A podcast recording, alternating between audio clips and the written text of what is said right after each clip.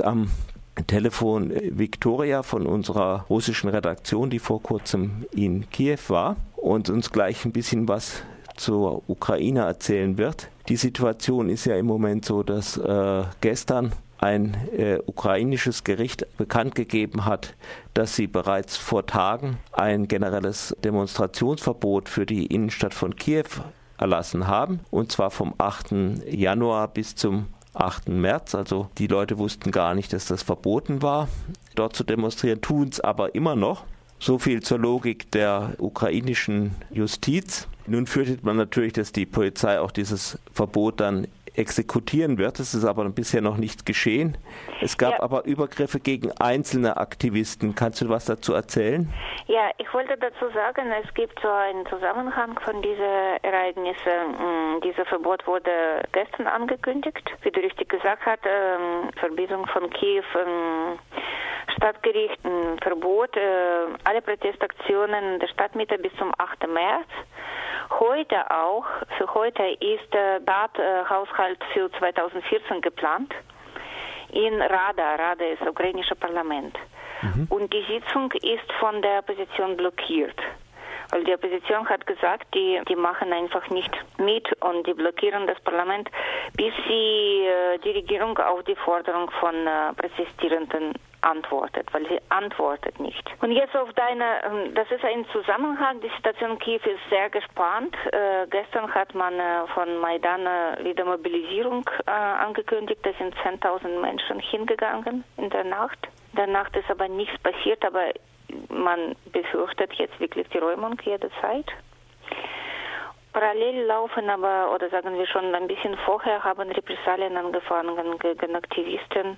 Ich glaube, sehr bekannt ist diese Geschichte mit ukrainischer Journalistin, die zusammengeschlagen wurde, Tatjana Tschernowyl. Tschernowyl ist nicht nur Aktivistin, die äh, Journalistin, die ist sehr aktiv, die war sehr beteiligt in dieser Besatzung von Kiewer Rathaus und das sieht so wie eine Rache.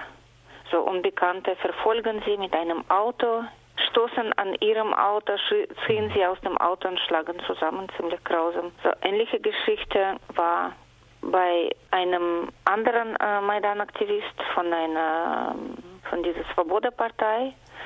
Die sind so grundsätzlich oft angegriffen. Und äh, das letzte war Juri Lutsenko, äh, ist ein äh, Ex-Innenminister und ähm, auch war schon politischer Gefangener, der zweite neben Timoschenko. Jetzt ist er frei und der wurde auch zusammengeschlagen von Berkut. Diesmal aber von Berkut. So, Berkut sind so äh, spezielle Einheit von der Ukraine.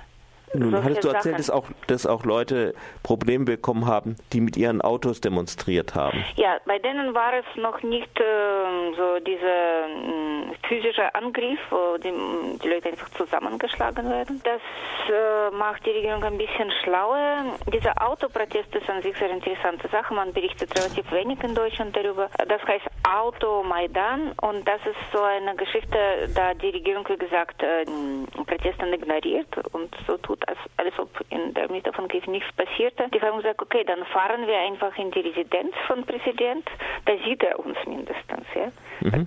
Und das ist tatsächlich passiert mehrmals. Allererste war 29. Dezember, war sehr erfolgreich.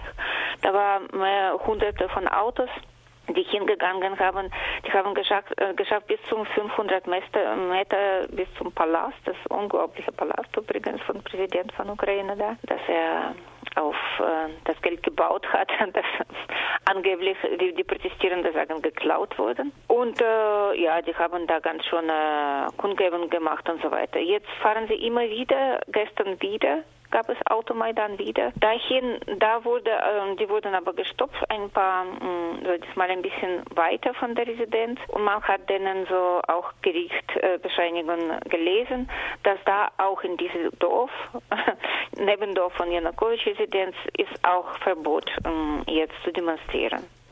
Egal mit dem Auto oder zu Fuß. Und ähm, die Repressalien dauern seit 29. Dezember, seitdem das angefangen hat mit Automadan. Was da passiert, die Menschen werden äh, ins Gericht geholt und man wird den vorwerfen, dass sie irgendwelche Straftaten gemacht haben, mm, oder nicht Straf, äh, Straftaten, sondern dass sie äh, so, ich meine, Verkehrregeln äh, gebrochen mhm. haben. Und dann würden dann äh, Führerscheine weggenommen und so Fahrverbot. Einfach so ohne, ohne dass es wahr ist. Ja, äh, einige Fälle sind so, den Menschen wurden irgendwelche Zwischenfälle vorgeworfen, zum Beispiel in Kiew, während sie in einer anderen Stadt waren. Und trotz dieser Alibi passiert nichts, die, denen werden Fahrscheine weggenommen. Das ist eigentlich so Art von von dieser Regierung. Äh, äh, es ist berühmt, dass der sogenannte Präsident von Ukraine so hm, kriminelle Straftaten in seiner Jugend gemacht hat, kommt von diesem kriminellen Milieu und der Stil ist eigentlich ziemlich ähnlich. Nun ist ja die Opposition auch ja ein bisschen vielfältig. Das heißt, also es gibt einerseits diese Bewegung, die da diesen Maidan den Platz im Zentrum von Kiew besetzt hat. Und es gibt die politischen Parteien, die wohl dem ein bisschen aufgesprungen sind, dieser Bewegung. Darunter ist aber auch eine Partei, mit der vielleicht wir ein bisschen Schwierigkeiten haben, weil sie weit rechtslastig ist, die Svoboda. Kannst du etwas zu denen sagen? Ja, das ist insgesamt äh, Zusammenarbeit von äh, Maidan. Maidan ist jetzt Eigenname. Das ist nicht nur dieser Platz in der Ukraine, sondern ein Name von gesamter spontaner Protest von der Straße. Ja, das heißt Maidan jetzt. Benutze dieses Wort nicht als nur ein Platz in, in Kiew, sondern für Gesamtukraine, wo ähm, spontane Kundgebungen, Demonstrationen und Besetzungen gibt und wo übrigens jetzt überall die Lenins-Monumente äh, runterfallen in mehrere Städte. Also äh, Maidan und Opposition sind nicht einig.